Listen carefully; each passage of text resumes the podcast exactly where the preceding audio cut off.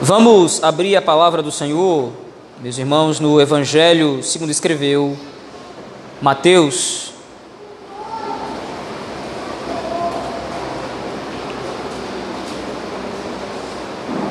Evangelho de nosso Senhor, segundo escreveu Mateus.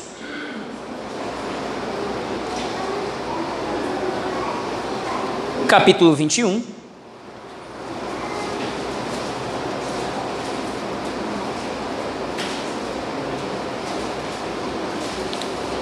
Nós vamos meditar nesta manhã, com a graça do Senhor nosso Deus, do versículo 18 até o final do capítulo, até o capítulo, até o versículo 46.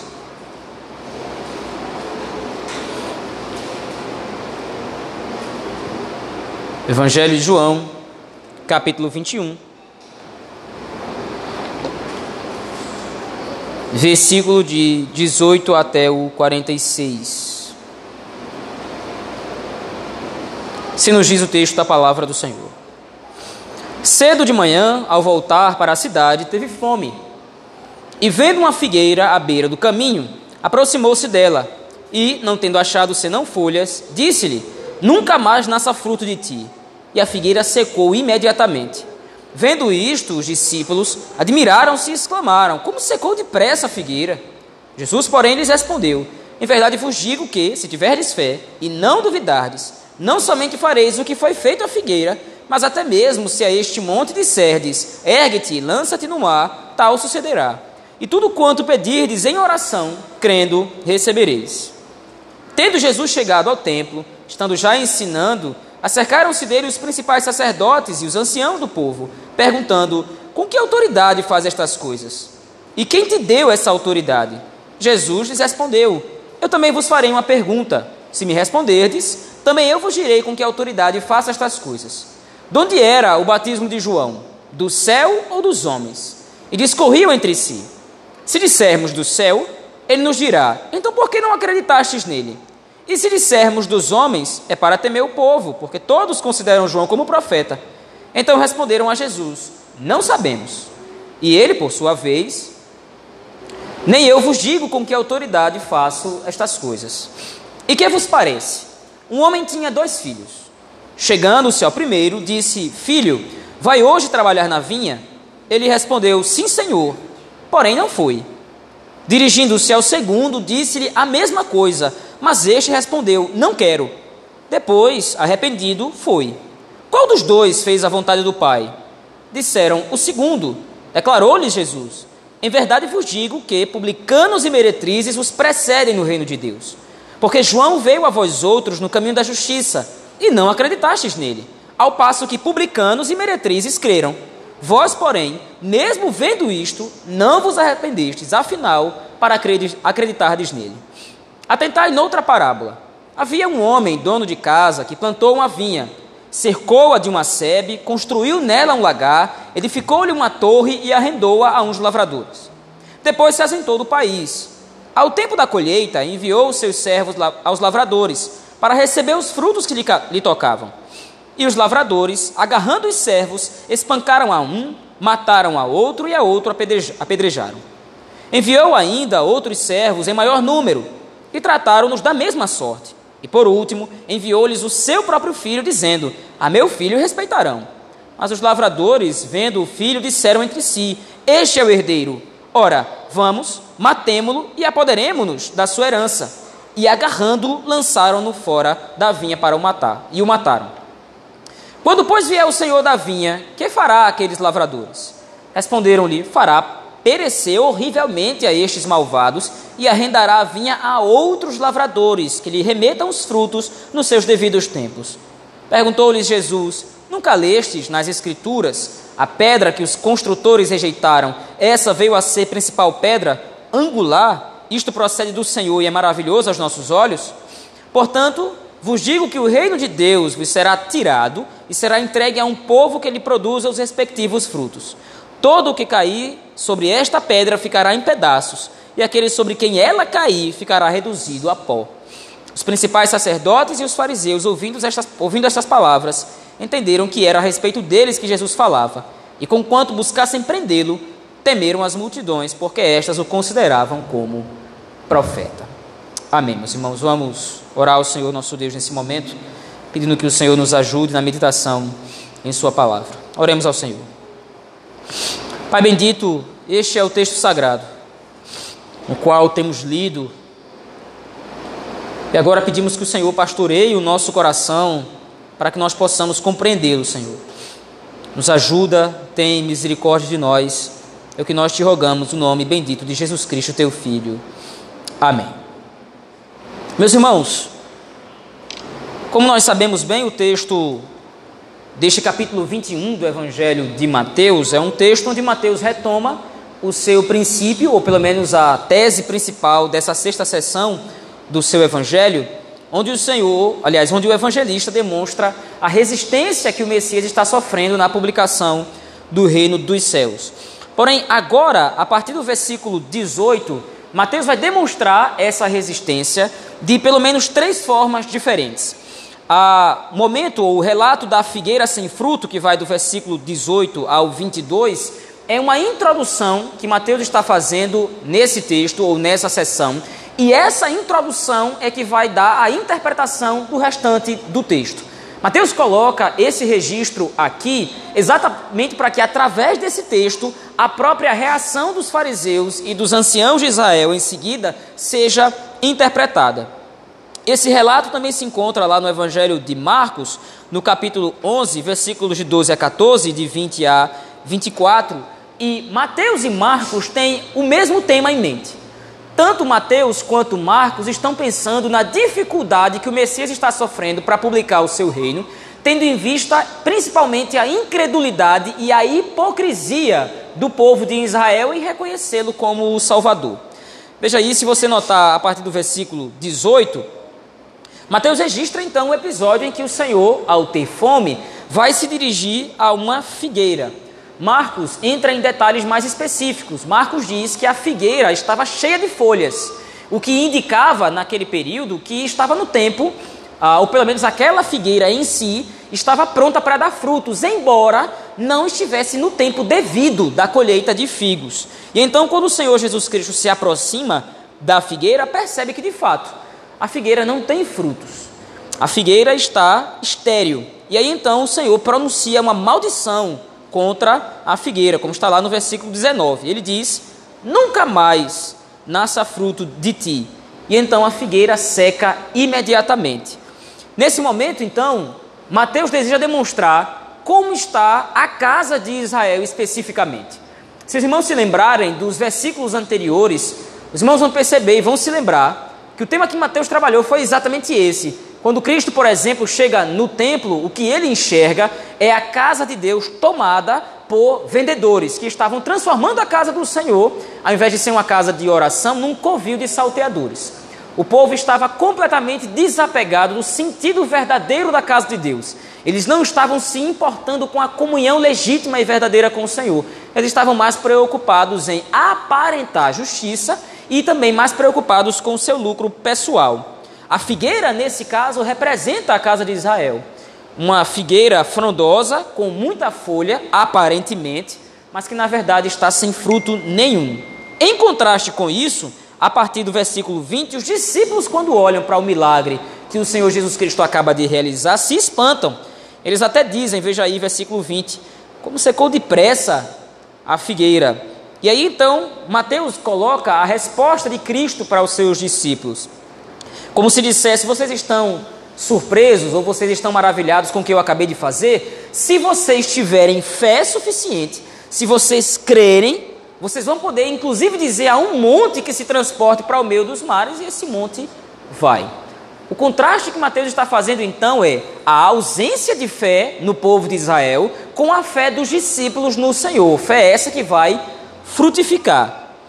No texto seguinte, ou na sessão seguinte, a partir do versículo 23, Mateus narra finalmente o primeiro combate, ou um, um embate, um debate, entre Cristo e os próprios fariseus. Os fariseus, ou as, os anciãos e os principais sacerdotes, fazem uma pergunta a Cristo: Olha, com que autoridade o Senhor tem feito estas coisas? No nome de quem o Senhor está realizando essa, esses milagres ou quem te deu essa autoridade? A pergunta daqueles homens não é uma pergunta investigativa. Eles não estão interessados em saber quem de fato referenda as obras de Cristo ou quem de fato sustenta as obras de Cristo. A pergunta dos fariseus, desde o início do evangelho de Mateus, sempre que os fariseus confrontam a Cristo, é no sentido de desmerecê-lo. Eles não estão preocupados em saber quem de fato está sustentando os poderes miraculosos que Cristo está realizando, ou no nome de quem Cristo está realizando essas coisas. Eles estão, na verdade, demonstrando toda a sua incredulidade e resistência ao reino.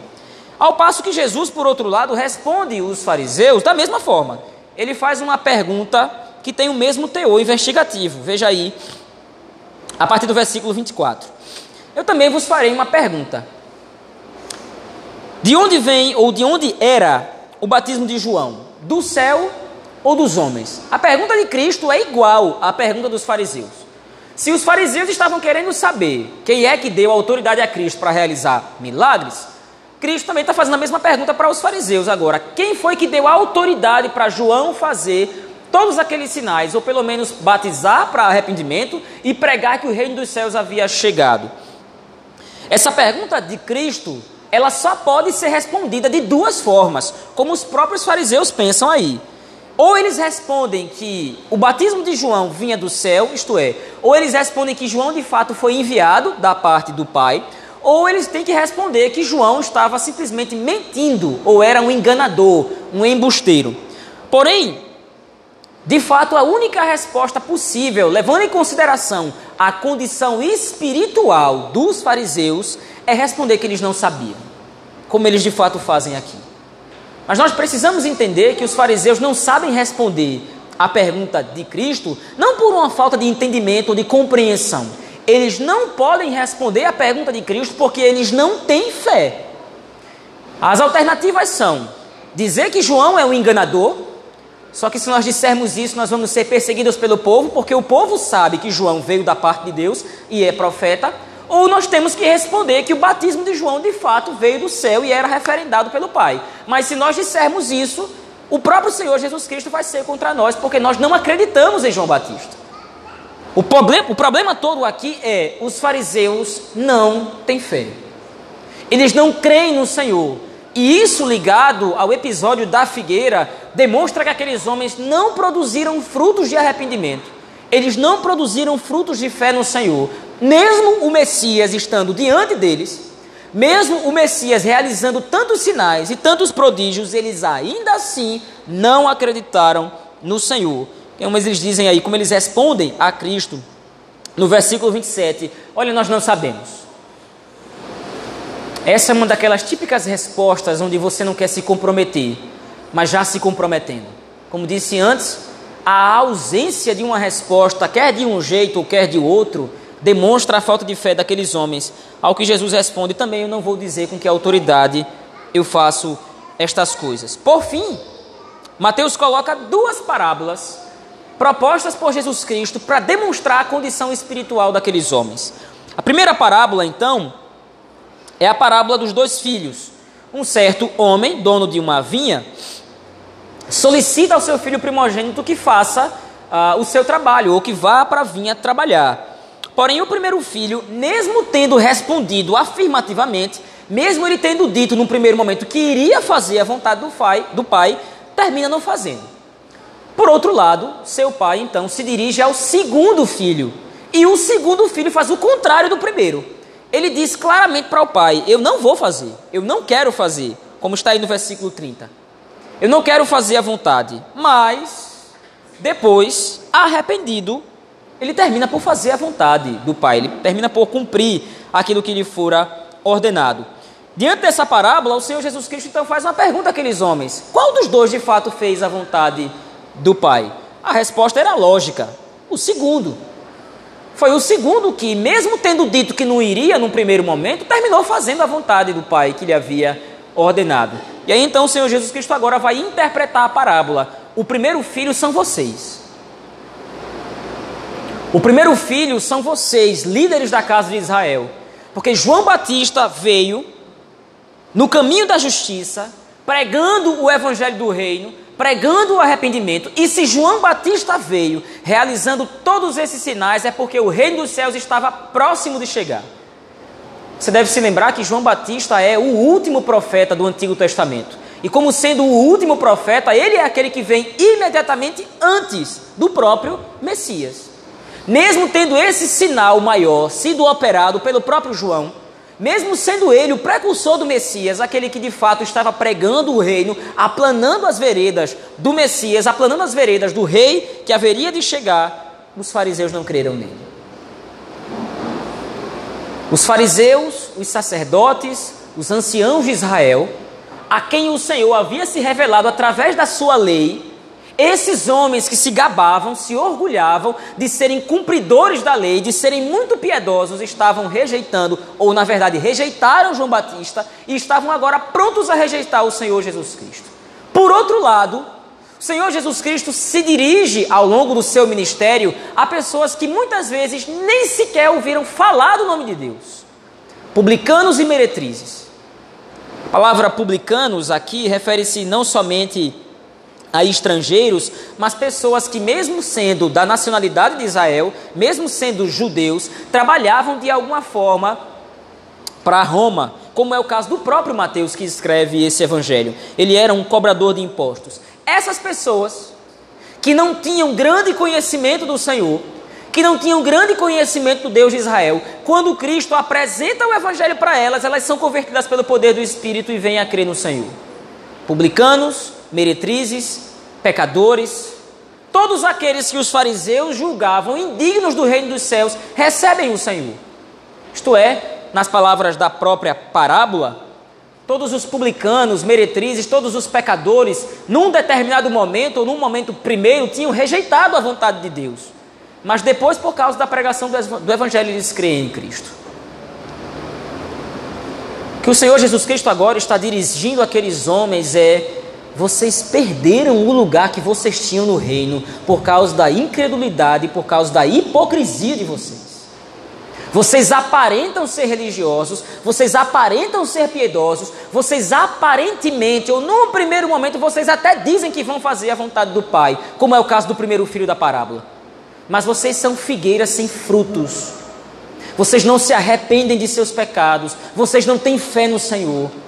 Vocês não creem em mim como Salvador. E por causa disso, agora, vocês vão permanecer sem frutos. Vocês vão permanecer não crendo no Senhor.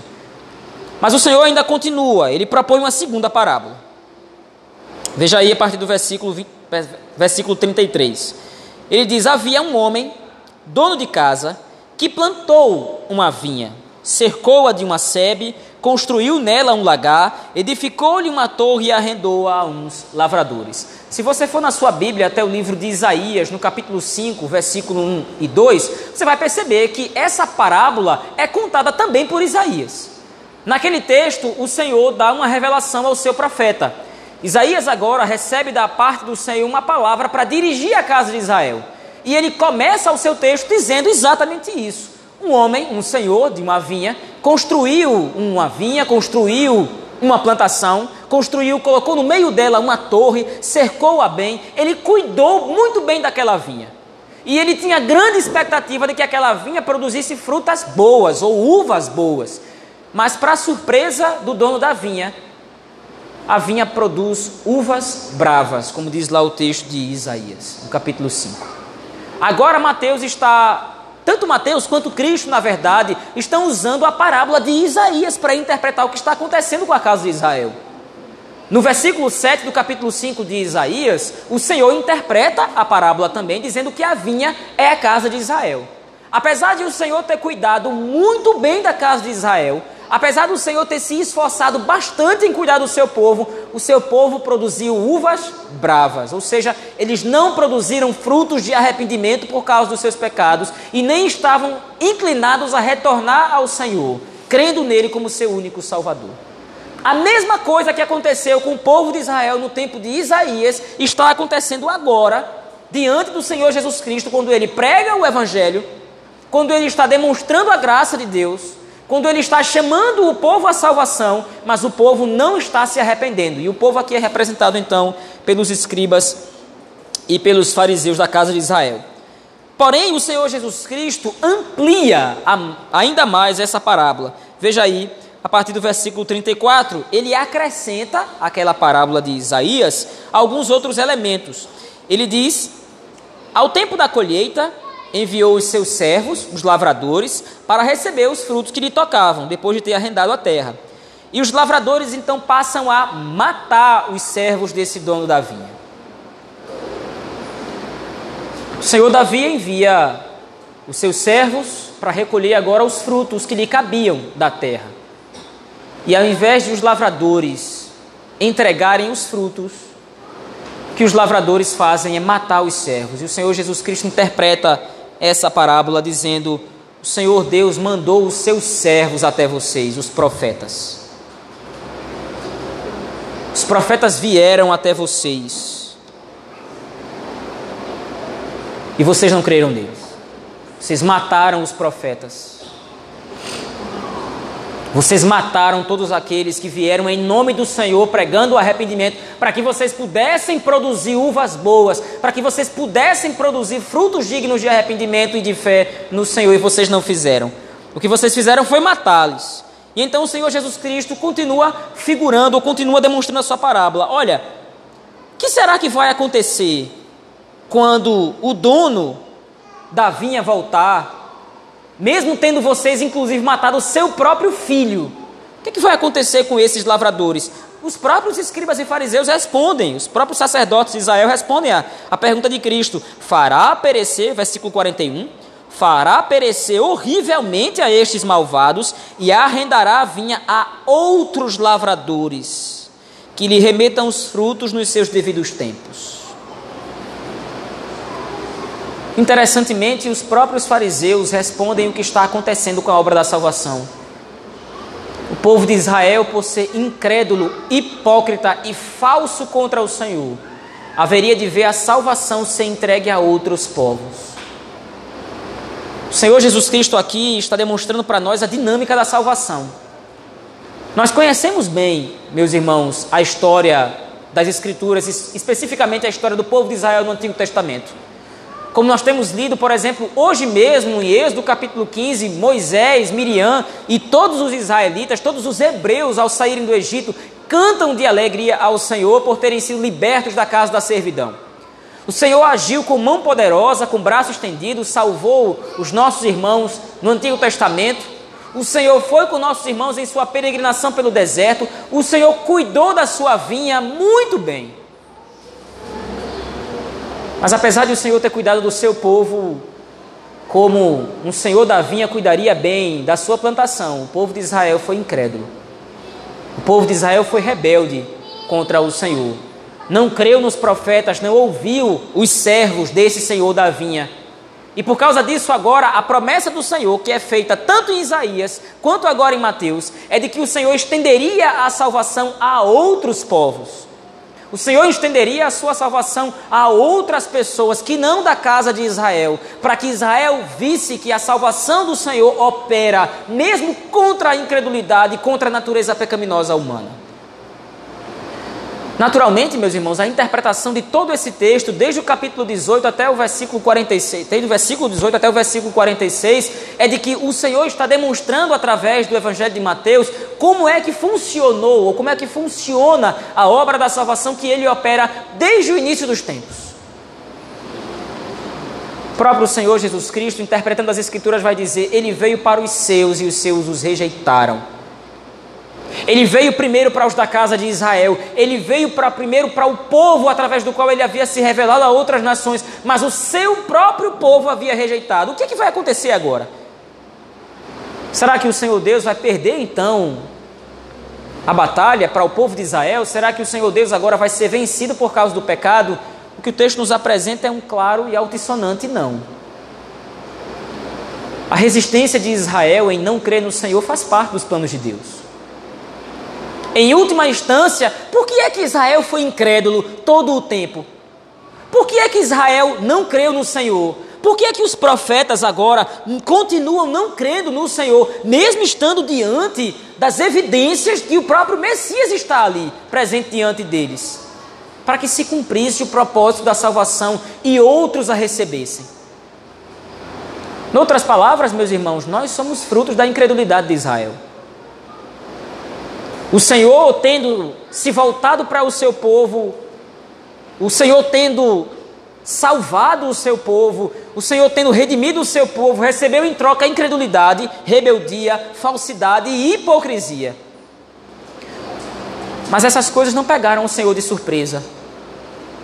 O que nós estamos contemplando aqui no capítulo 21, versículo de 18 a 46 do Evangelho de Mateus, é como a salvação funciona. O Senhor estendeu a outros povos, isto é, o Senhor nos estendeu a salvação tanto quanto a Israel.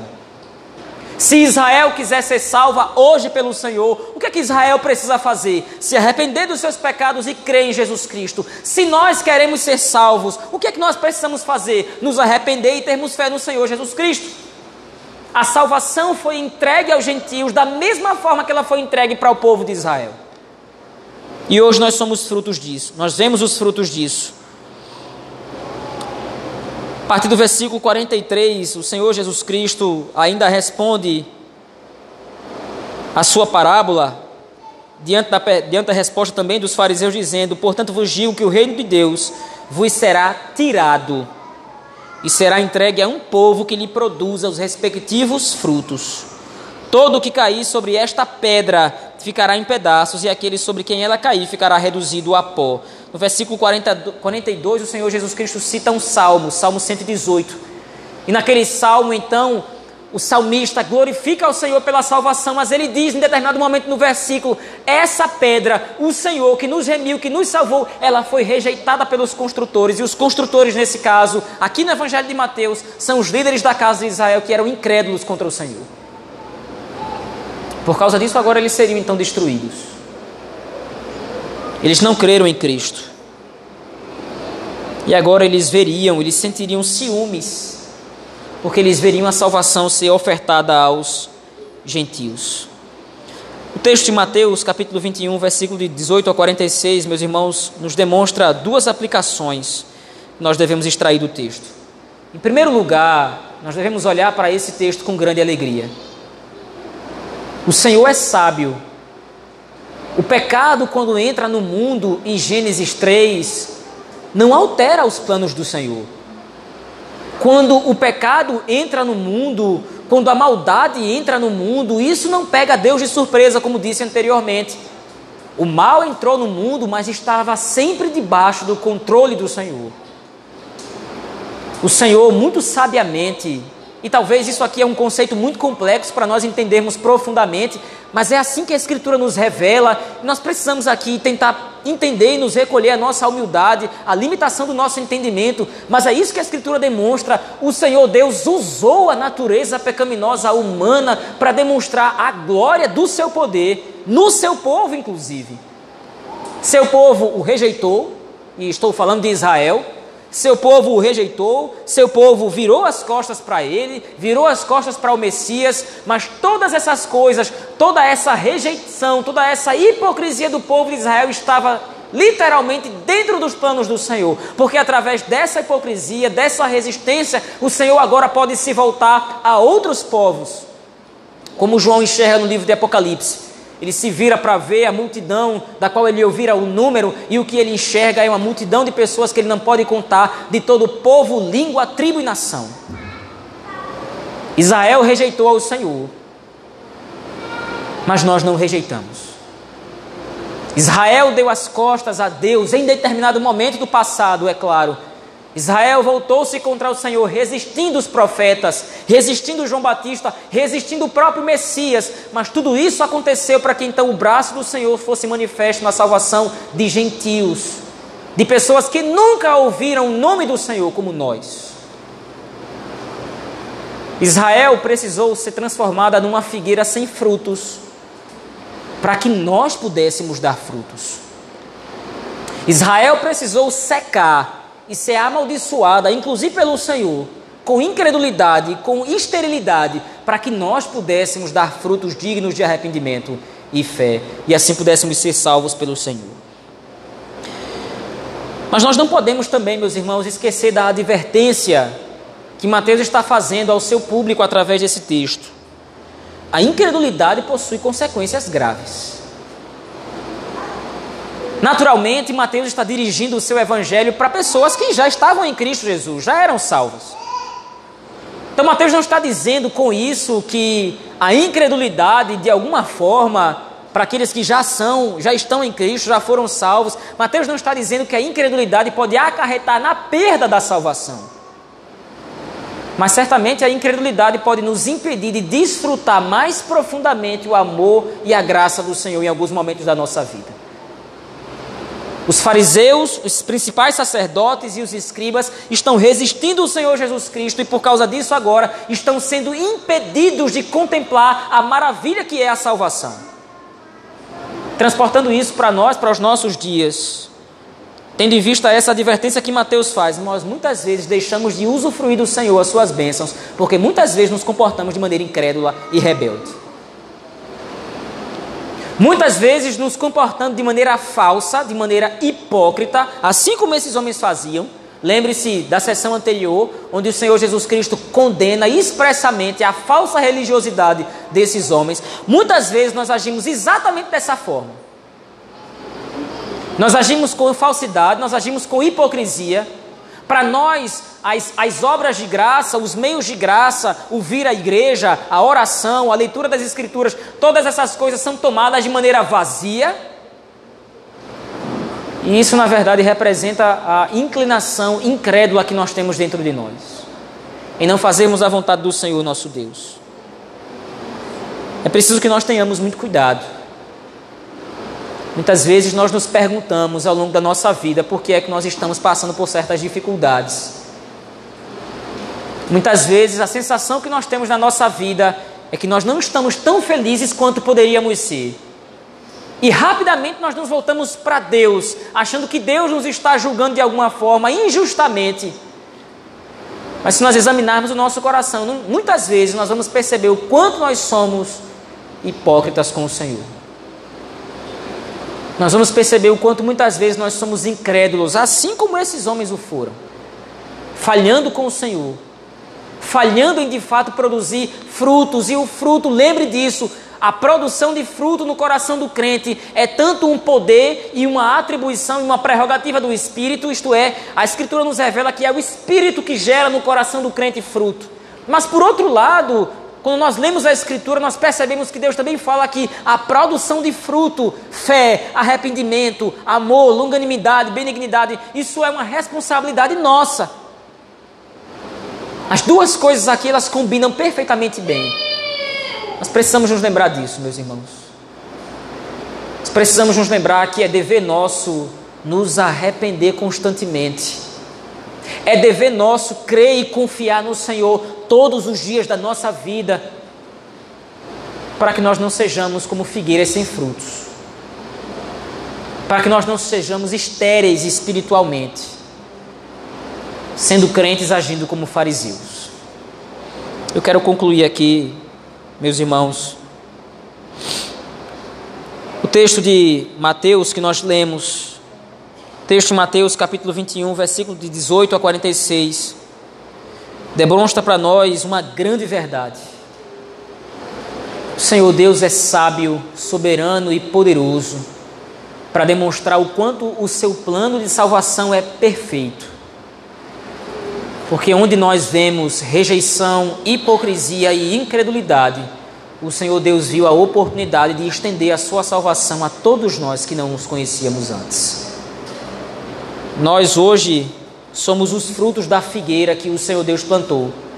Nós somos as uvas boas que o Senhor Deus plantou na sua vinha. E nós estamos produzindo frutos graças ao Senhor na operação do seu Espírito. Mas que também nós possamos examinar o nosso coração a fim de continuarmos produzindo esses frutos. Que nós possamos examinar a nossa vida a fim de extrairmos de dentro de nós toda raiz de incredulidade, toda raiz de hipocrisia e falsidade para com o Senhor sendo crentes verdadeiros que amam a Deus, buscando dar frutos constantemente para a glória do seu nome. Vamos orar ao Senhor, meus irmãos, nesse momento.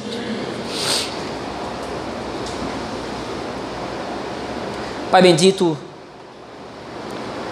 o Senhor nos tem dado a graça de poder compreender um pouco mais a tua palavra. Lendo o texto sagrado, nós vemos o quanto o Senhor é sábio. Porque para nós o que enxergamos é a incredulidade do povo de Israel em determinados momentos, como registrou o texto. O que nós lemos nesse texto e vemos é o quanto o povo te resistiu duramente, não crendo no Senhor, não produzindo frutos dignos de arrependimento. Mas isso certamente estava nos teus planos. O Senhor determinou assim para que por meio da incredulidade do povo o Senhor estendesse a salvação a outros povos, inclusive nós, a quem o Senhor tem chamado à salvação.